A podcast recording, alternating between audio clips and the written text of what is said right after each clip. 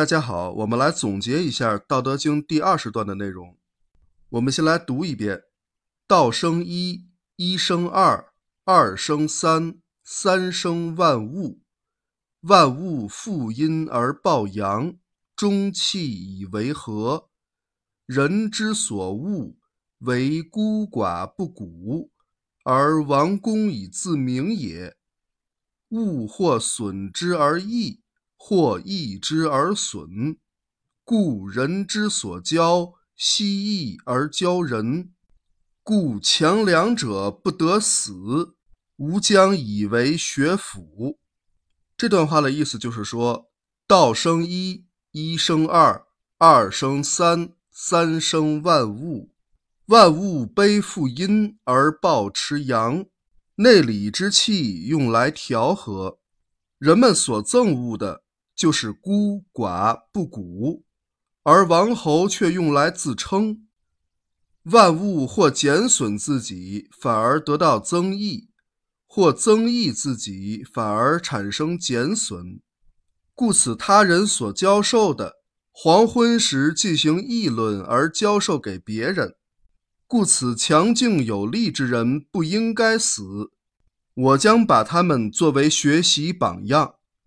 这段话先是将道生万物的过程做了一番讲解，从哲学层面。对宇宙创生这个人类永恒之谜进行了最精炼的阐释。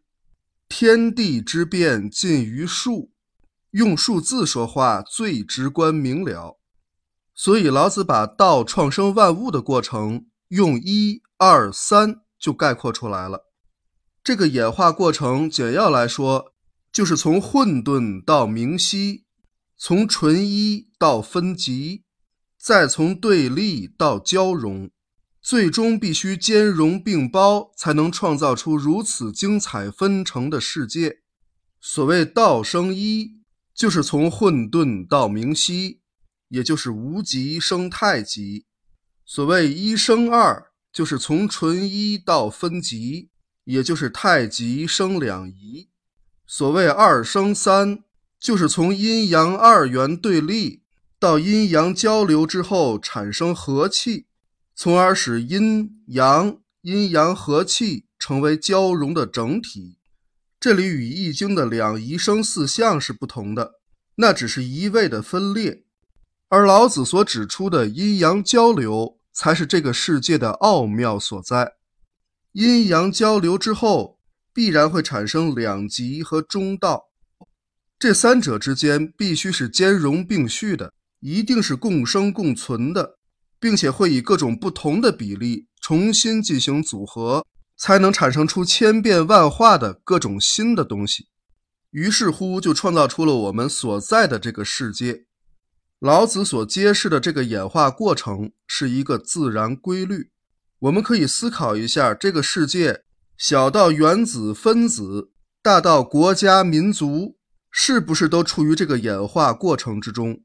如果一个国家总是保持孤立的一极，它就很难得到发展。要想繁荣兴盛，就必然要突破对立的状态，接受彼此的交融，才能阴阳和谐，从而实现三生万物。这种现象也是被历史证明了的。凡是能够开放交流的时代，都比较繁荣昌盛；凡是闭关锁国的时代，都会走向衰败。正所谓孤阴不生，独阳不长，万物都是负阴而抱阳的，在体内运转的就是阴阳交合产生的中气，这样事物才能繁盛。所以老子反对古代的王侯用孤寡不古来称呼自己，比如寡人之类的，这种称呼不吉利。老子所讲的这种由零到无穷的衍生规律。正是悟道的关键所在。零代表初始，一代表纯一，二代表平衡，三代表和谐，而万物共生则是大道自然的最佳展现。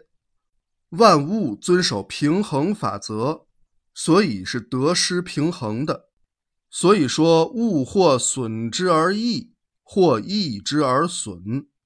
人类也是如此，只有每个人都把自己所得到的东西再贡献出去，懂得分享和回馈，这样个体之间才能保持施与受的平衡，整个社会才能持续的健康发展。否则的话，总是有人得到的过多，有人得到的过少，导致贫富差距不断拉大，整个社会就会处于失衡状态。但是有得必有失啊，得到的过多，能量不能流通，产生了淤堵，就可能会转化成各种问题。所以一定要让能量运转起来，财富是如此，知识也是如此。所以老子得出的结论。是人之所教，希易而教人，必须把能量传递下去。你只是一个传递能量的管道，不能让能量堵在你这儿。你传递了能量，才会有新的能量补充进来。所以说，有失必有得。人们所失去的，一定可以得到另一种形式的补偿，那可能是你意想不到的。人并不是一个储气罐。能量聚集的越多越好，这是一般人的思维方式，事实上是行不通的。无论是能量、财富还是知识，你只能使用它，而不能囤积它，也没有人能做得到。他们终究是会流走的。所以，随着时代的发展，越来越多的人开始懂得分享，懂得共享，让自己的财富、知识、爱心。和能量传递出去，让他们发挥更大的作用，让这个世界更加的繁盛，这是符合道的法则的。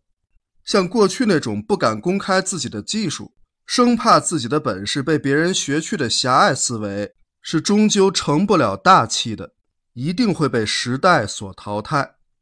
好，今天我们先讲到这里，感谢大家的收听，也欢迎您分享转发。想购买纸质书的朋友，请关注公众号“道法自然文化”。好，我们下一讲再见。